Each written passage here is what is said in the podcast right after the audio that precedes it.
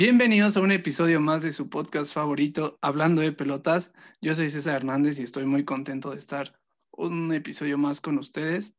Y bueno, tenemos un invitado especial. Regresa nuestro sensei de la NFL, David Aranda. Hola David, ¿cómo estás? Hola amigos, muy contento de estar otra vez en el episodio, en el episodio, el podcast número uno de, México. Se sabe, ¿no? ¿Y de tu corazón? De mi corazón, claro que sí el podcast número uno de deportes de todos los peloteros según el Spotify Rap de este año. Es correcto. Sergio Nofre, paso el balón, ¿cómo estás? Hola amigos, estoy muy bien, eh, me da mucho gusto estar aquí y sobre todo me da gusto ser su amigo, una vez más, se los digo. Espero estén bien todos, un saludo.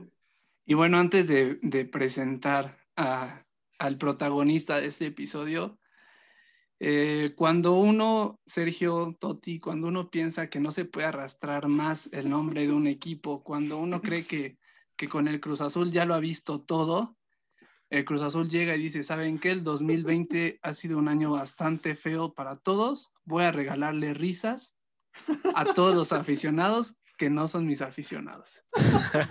Diego Vázquez, ¿cómo estás, amigo? Pues estoy, ya estás muerto tú por dentro, ¿no, güey? Ya, tú eres una simulación, güey, ya. Fíjate que yo ya no siento el dolor. Llega un punto de la vida que tus relaciones tóxicas, como la de Cruz Azul. Y mira, y mira que sabes de eso, ¿eh? Tú. no, pues miren, no les voy a mentir, sí estoy triste, decepcionado. ¿Enojado, tal vez?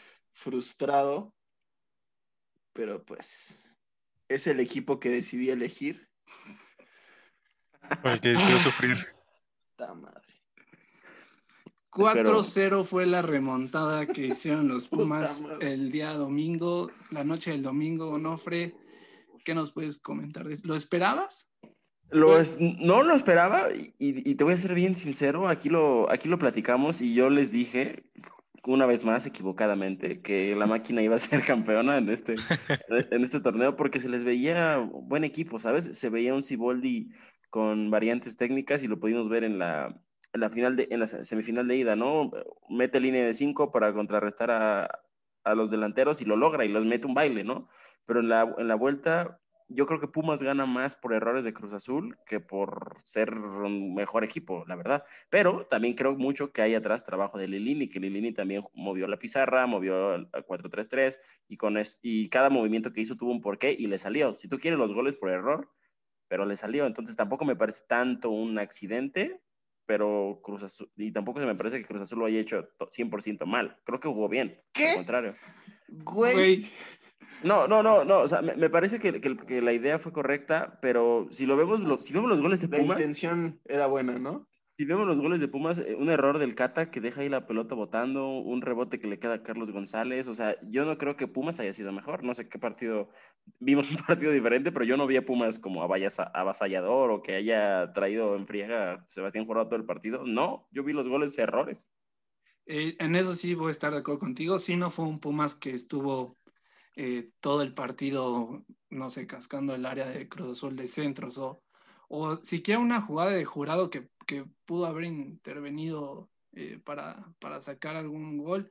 O sea, realmente sí los goles fueron eh, por errores de Cruz Azul, pero en lo que sí discrepo, amigo, es de que Cruz Azul, si metía un gol, obligaba a seis, güey.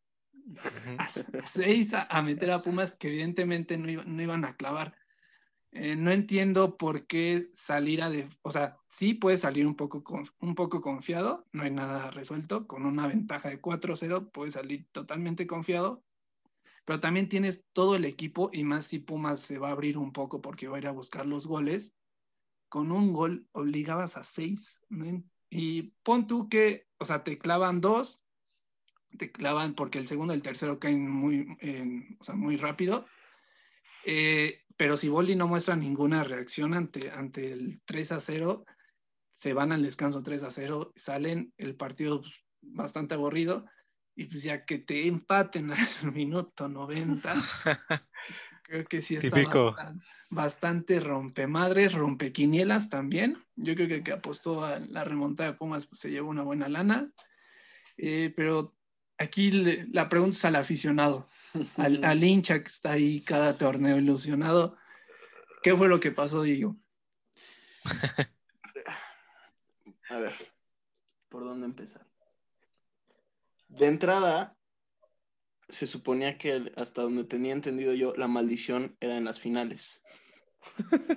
O sea, uno llegaba a la final y ya después la perdía. Pero llegaba. Ajá.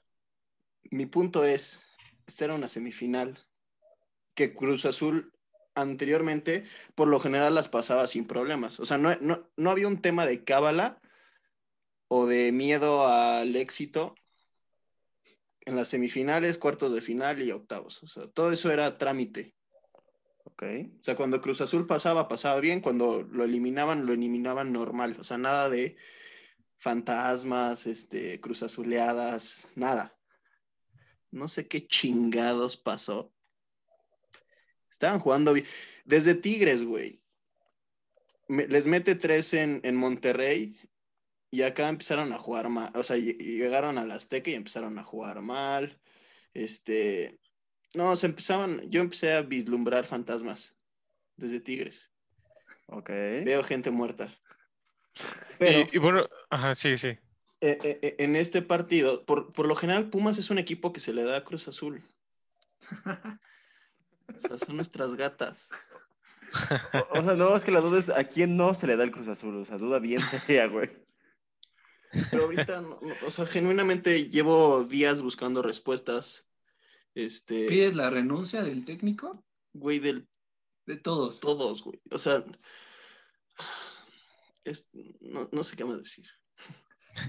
Hay, algo, hay algo bien importante que dice Diego, que bueno, yo como aficionado no tan metido en el, el tema de fútbol, pero que me gusta verlo, eh, que, que era de que ven fantasmas. Y cuando van 3-0 y se van al medio tiempo, los jugadores del Cruz Azul tienen una cara de, güey, está pasando, ¿sabes? O sea, y va a pasar. pasando Y ellos lo vez. sabían. O sea, Sí, ellos, sí, sí. ellos ya tenían esa idea y ese mindset de, de que iba a pasar, ¿sabes? De que iban a perder un- una ventaja de 4-0 y que iban a quedar eliminados. O sea, no se les vio como, como hambre de ir por un gol, de- por un gol más, como dijo César, porque con un gol obligados a 6.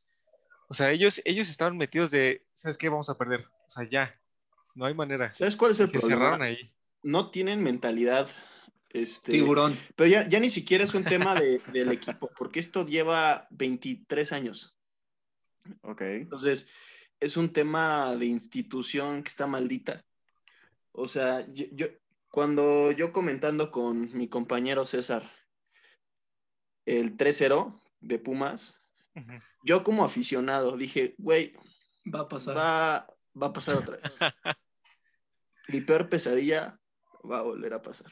Entonces, yo como aficionado que creo en ellos, que todos los bastardos torneos digo, este va a ser el año, este va a ser el torneo, Cruz Azul va a ser campeón. Yo ya sabía que después de un 3-0 en Cruz Azul, aunque ya fuera el minuto 80, dije, güey, van a clavar el cuarto. Y digo, calculé más o menos al 80 y altos. 89 me parece una mentada de madre, pero pues es algo normal. Ya, o sea, no, de- nada me sorprende. Qué, qué feo ser aficionado al Cruz Azul, pero, pero pues ahí- está lo que pasó. Ya tenemos la final definida para el Guardianes 2020, Sergio. Final inédita entre eh, León y Pumas, los únicos dos bicampeones en torneos cortos. Eh, ¿qué- ¿Cuál es tu pronóstico de esta final? Eh, la, la verdad es que yo esperaría que, que gane León, que, gane, no, no fácil, porque ya vimos que Lilini es un gran técnico y sabe, sabe mover sus piezas, pero me daría mucho gusto que gane León porque lleva varios años ya siendo un equipo súper, ¿cómo, cómo decirlo? Por ejemplo, aquí en México lo que se da mucho es que no les gusta mucho atacar a los equipos y se sienten más cómodos sin la bola, ¿no? Y lo que me gusta de León es que León somete con la bola. ¿Sabes? Entonces, este, ellos a través de pases, a través de triangulaciones, a través de activar a- a- al tercer hombre, es que, es que llegan al, al área y, y agobian.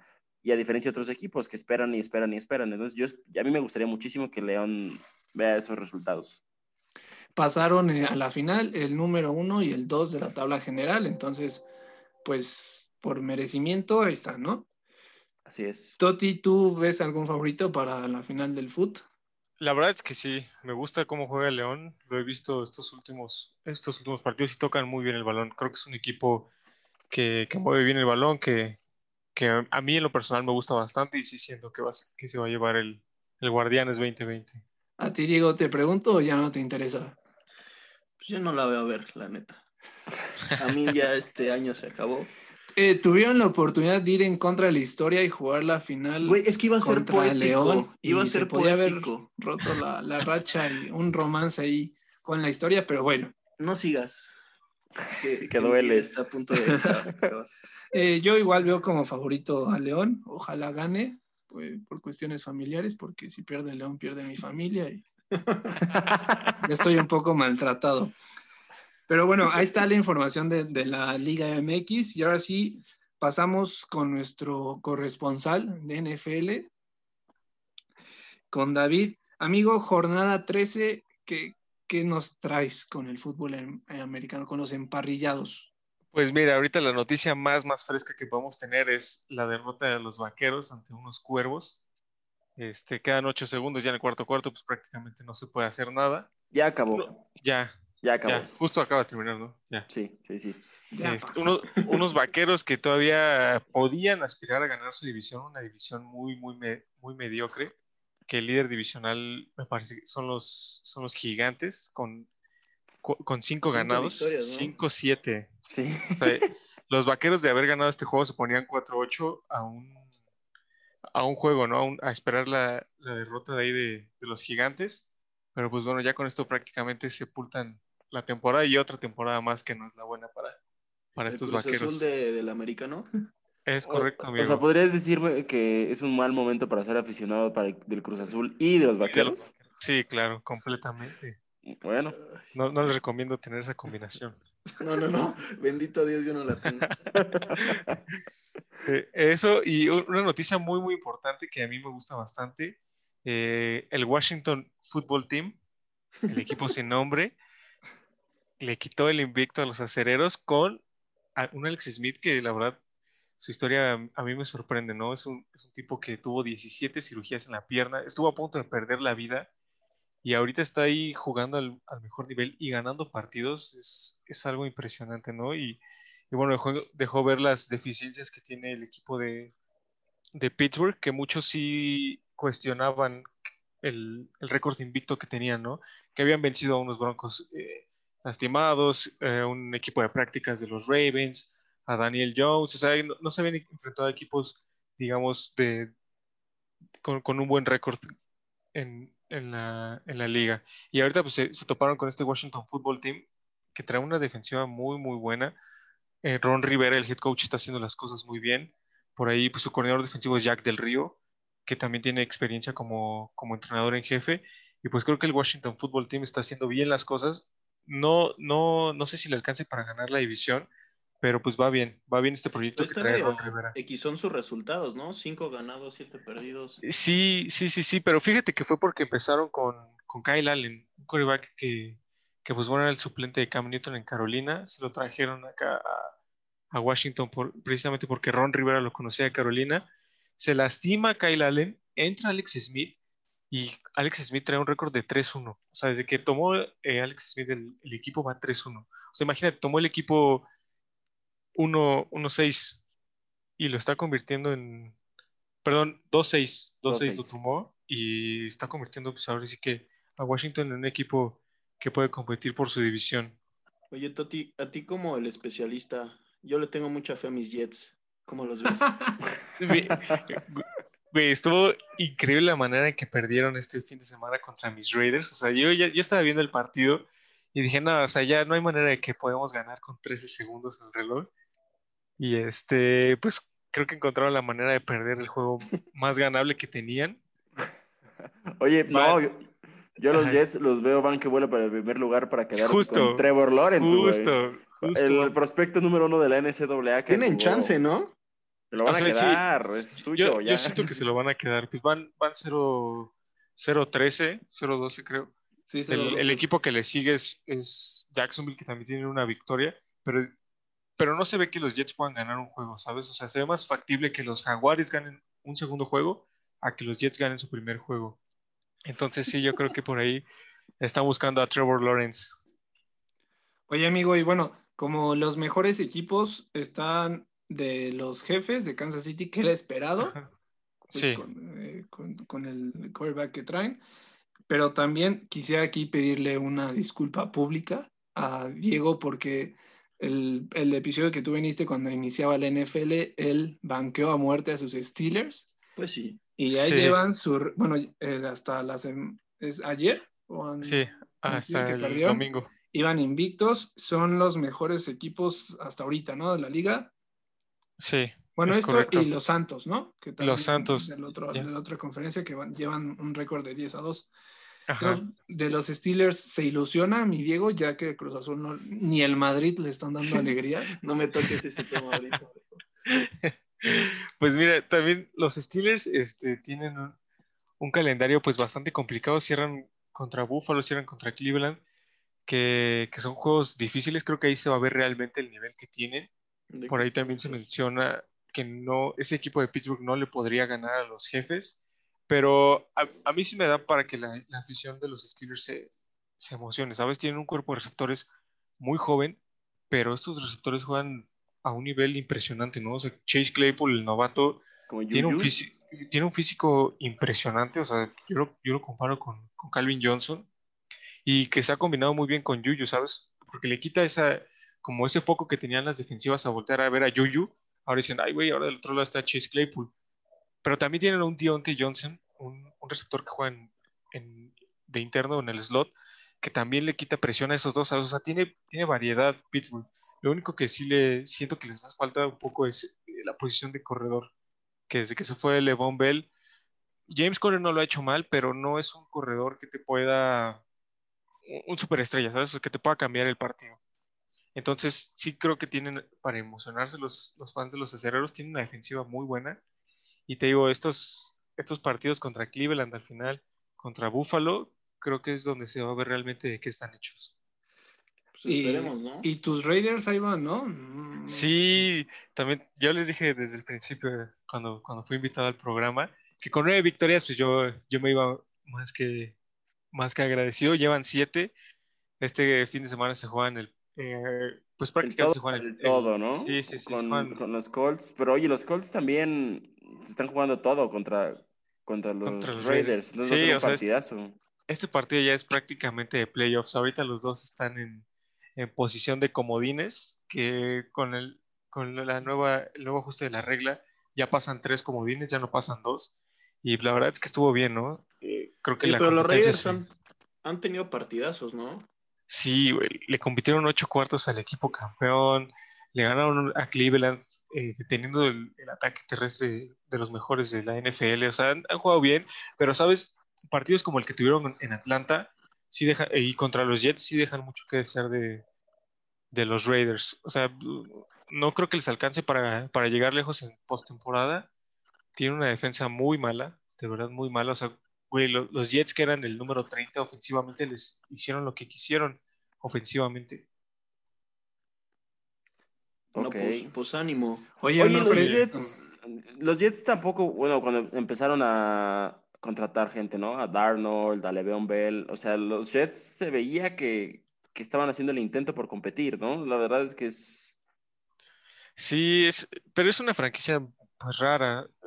Yo siento que ahí el principal culpable es el head coach Adam Gase, que la verdad es que no sé cómo es que ha seguido teniendo oportunidades de, entrenador en jefe en NFL, ¿no? Deshizo unos delfines, los delfines hace un par de años cuando él era su entrenador en jefe, los deshizo, ahorita está deshaciendo a los Jets, no se sabe qué, qué, qué realmente, qué está haciendo Adam Gase con este equipo, o sea, no se sabe si sí quiere a Trevor Lawrence, porque bueno, llega Trevor Lawrence a, a los Jets, ¿qué vas a hacer con Sam Darnold? Es un quarterback que ha mostrado buenas cosas, ¿sabes? De acuerdo. Y muchos dicen que el problema ahí en los Jets es Adam Gase. Entonces, ¿qué Yo vas a hacer que cuando metan tengas... a Mark Sánchez. Que lo, re- que lo revivan, güey. Lo sí. tienen que revivir, güey. Que lo pero- descongelen, güey. Pues fíjate que, se- que estaba el mejor ese equipo de los Jets con Mark Sánchez Sí, que sí. ahorita. Bueno, pues llegaron Y- a playoffs, na- nada mal. Sí, y le ganaron a los Patriotas. O sea, la verdad es que sí estaba muy bien ese equipo. Pero sí es una incógnita muy grande, ¿no? O sea, si llega Trevor Lawrence, ¿qué vas a hacer con Sam Darnold?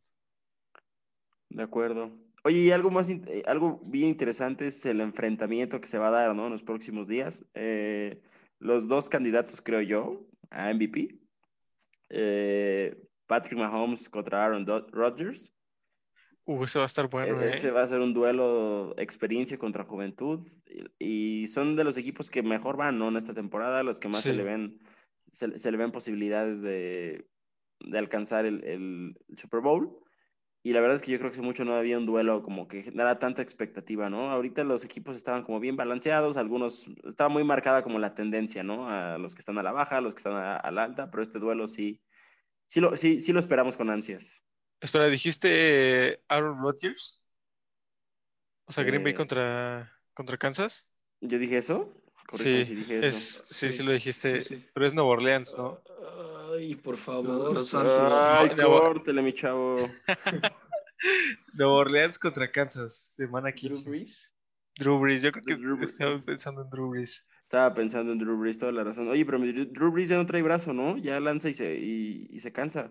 ¿Qué onda con Ya eso? está viejito, güey, pues tiene, trae cinco costillas rotas. Al parecer ya regresa este fin de semana, pero sí traía cinco costillas rotas el, el viejito. Y la verdad es que también los Santos, yo, yo los puse el- al principio del- de la temporada como de hecho, favoritos a ganar. ¿no? Sí, güey. Sí. Y este, pues ahora que no estuvo Drew Brees, la verdad es que sí se vio un cambio radical, ¿no? O sea, Taysom Hill entró, no hizo las cosas mal, pero no son los, los Santos dominantes, ¿sabes? Un Alvin Kamara que desapareció sin Drew Brees, eh, un, un ataque aéreo que también disminuyó sin Drew Brees, entonces sí le da mucha, sí cambia mucho el juego de los Santos cuando está y cuando no está Drew Brees. Entonces el juego de la semana 15, ya con un Drew Brees sano y un Patrick Mahomes, pues va a estar, va a estar bastante interesante. ¿Tú, Sergio, sigues en el barco de los Santos de Nueva Orleans? Fíjate que no. con- ¿Ya te bajaste?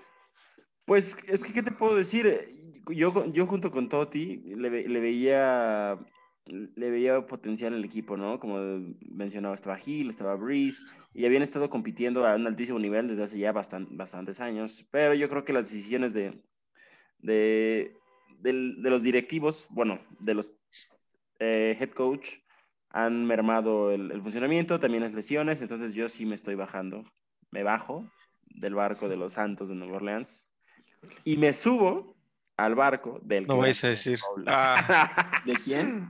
Del que gane el Super Bowl. A ese barco ahí voy a estar. Bueno, No, al menos- al menos güey. no dijiste que los jefes. No, es que los jefes, no, no hay rival. No hay ¿Cómo rival no, los güey? Güey, los Raiders, los Raiders les demostraron a toda la liga todas las deficiencias que tienen los jefes. Estuvieron a punto de ganarle dos juegos, güey. Nos quedamos a dos minutos de ganarles dos Bueno, juegos. pero como diría Toreto, ganar es ganar, güey. Eso Este, sí, güey. eh, los, los, los grandes equipos saben sortear estas. Oye, oye, oye, Toti, y con mis bucaneros, con mi Tom Brady, ¿me, me Uh. ilusiona? Los bucaneros de Tampa Brady. Tampa Brady. La verdad es que-.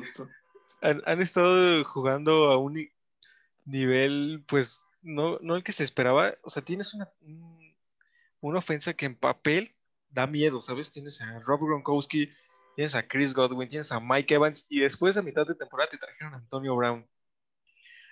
Ese equipo en papel daba un miedo, o sea, tú decías, ¿cómo es posible que estas superestrellas estén todas juntas en un mismo equipo? Pero no se ha visto esa, esa química que, que, deberían de tener, ¿sabes? Mucha gente decía que que, tenemos Sergio y yo. Así es. que se siente, se siente a kilómetros. Que tampoco está dando frutos.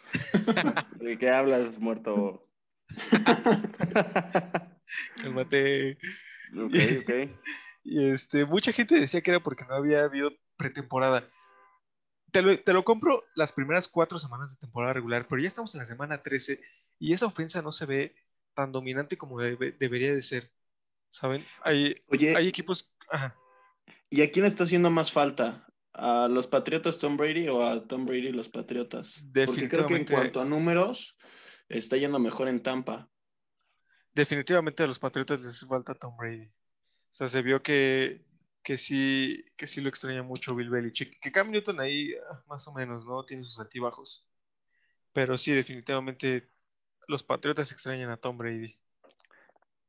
Sí, porque Cam está muy lejos de ese nivel, ¿no? Que lo llevó a ser MVP. Sí. Muy, muy, Muy, lejos. muy lejos. Pero había demostrado cosas, ¿no? Creo que el, que el sistema lo- se había acomodado a Cam, pero luego vinieron lesiones, ¿no? Le dio Sí, COVID. le- ajá, exacto. Y eso lo ha estado mermando, le cortó el ritmo. Y que van 6-6 los Patriotas, tampoco hay que descartarlos. Van a- están tres juegos atrás de los Bills, que si se tropiezan, pues todavía hasta pueden perder la división. Y los Patriotas se podrían colar como comodín, ¿no? Hay cuatro equipos encima de ellos, cinco con los Cuervos. Pero, pues bueno, esperando resultados también se podrían colar. Oye, pero es una temporada rara, ¿no? La verdad es que hay muchos, este... el- ¿cómo se dice? Perdón, el récord. Han estado muy 6-6, 5-7, una temporada súper irregular, ¿no? Sí. Y creo que obviamente mucho que ver con, con la situación que estamos atravesando, que la, postem- que la pretemporada no, no hubo, por Ujú. así de- como, como tú dices.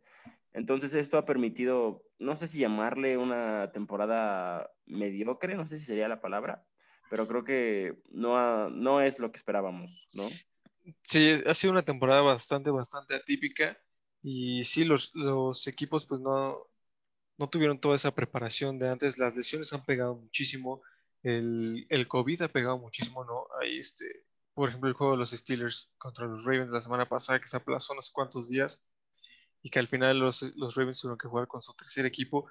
Creo que sí, sí es una temporada un, un tanto floja porque han tenido que jugar jugadores que vienen del equipo de prácticas, que no han tomado repeticiones con el primer equipo, entonces sí merma mucho los resultados finales de, de los partidos. ¿Y Ahí tú? está. Bueno, Oye, ya- Toti, ¿y tú sigues teniendo tu mismo candidato como, como Los Santos o como Sergio? Te bajas. No, yo sí, yo sí me mantengo con los Santos. Con Drew Brisano creo que es un equipo muy, muy volátil, no, no volátil, más bien todoterreno. O sea, puede, te puede repartir el juego por aire, te puede dar, te puede dar el juego por tierra, te puede hacer todo. Y, una, y es una defensa sólida. Y pues bueno, yo creo que Drew Brees se merece retirar con, con un Super Bowl más. Eso hacen los hombres, se sostienen lo que dicen. Aprende algo, Sergio. Vaya tipo, güey. Vaya tipo. No te dejes, güey. Pues, Toti, muchas gracias por nuevamente iluminarnos con, con lo del NFL. Eh, vamos a pasar con, con Diego. Primera vez, Diego, que se suspende un partido de fútbol por racismo. ¿Qué fue lo que pasó hoy en la Champions? Te escuchaste- interrumpir antes de que dañes tus oídos. Se escuchó como Jorge Campos. Sí, güey. Te Lamentable, ¿no? queremos bien. ¿Qué, qué, qué fue lo que pasó entre el partido del Paris Saint Germain y el Istanbul. Vas a querer. Istanbul? Vas a querer. Pues fíjate, Pati, que sí, efectivamente, aquí hubo un tema bastante inédito. Este, corría el minuto 13 del partido, un partido fundamental de entrada, porque el París se, se jugaba la clasificación y el primer lugar del grupo. Entonces, contra el Vas a querer en el Parque de los Príncipes, resulta que expulsan a un asistente técnico del equipo turco, ¿Cuál es su nombre? Tú que dominas el Huevo. Pierre a Chile Achille Huevo. Exjugador, por cierto. de equipos de España, ¿no? Osasuna, estuvo en equipo. No sé, no me sé su biografía. El punto es que jugó. Sí, sí, sí. Eh, Huevo es una persona de color. Resulta que estaba protestando una tarjeta, una situación del partido, y el árbitro lo expulsa.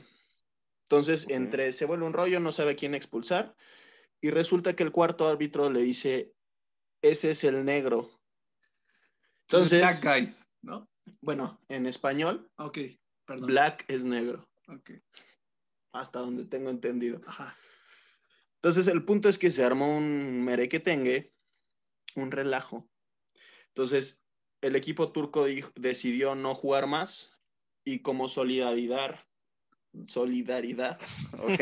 Sí se le está complicando. Sí, se le estaba el equipo demasiado. parisino decidió retirarse igual del campo junto con ellos.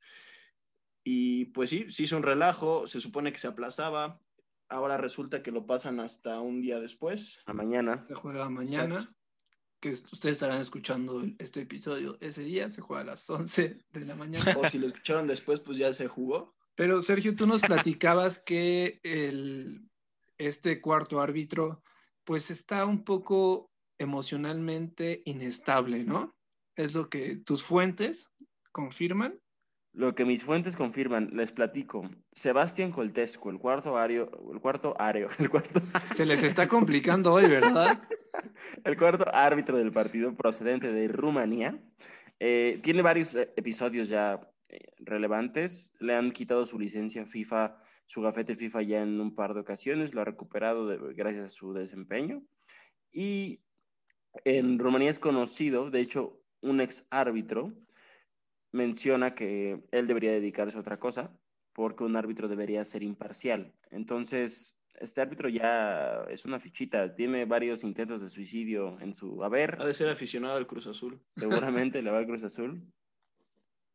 Entonces, pues ¿estás de acuerdo que ya este árbitro no vuelva a, a pitar? Güey, de hecho, este, era- este era su último partido internacional, güey. Ojo. Ah, sí. Sí, sí, sí, sí, sí. Y, Ah, pues el güey este- se fue con bombo y platillo. Sí, se fue grande, güey. ¿Tú crees que se iba a ir así, como Crack. así? Pero bueno, ojalá que se le castigue, que en un- bueno, sí de por sí, pero ahora sí que nunca más vuelva a pisar una cancha y que mañana volvamos a hablar de lo que debería ser, que es el, el deporte, ¿no? De la pelota, porque la pelota no se mancha. No, ya va a empezar este güey. No, pues sí. Y bueno, el, el París, digamos, quien orquestó que también el París apoyara la moción fue Neymar, que también ha tenido casos de, de racismo en su contra. Hace como dos meses fue uno en con- o sea, con un jugador que, El Olympique Marseille. que lo llamó mono. Entonces él, él fue el que dijo, ¿saben qué, chavos? No jugamos como gran capitán que es. Y pues sí, en este podcast no celebramos ningún tipo de racismo. Excelente. Ok. También hoy, hoy, rápido como dato, fue el regreso de Cristiano y Messi en un partido. Wow. Este, los amo a los dos. Ah, bueno, gracias. Ok, ahí está el dato, ¿no? Ahí está dos goles de, de Ronaldo. El Y bueno. Antes de terminar, pues el deporte mexicano estuvo de fiesta. ¿Mexicano? Mexicano, mexicano.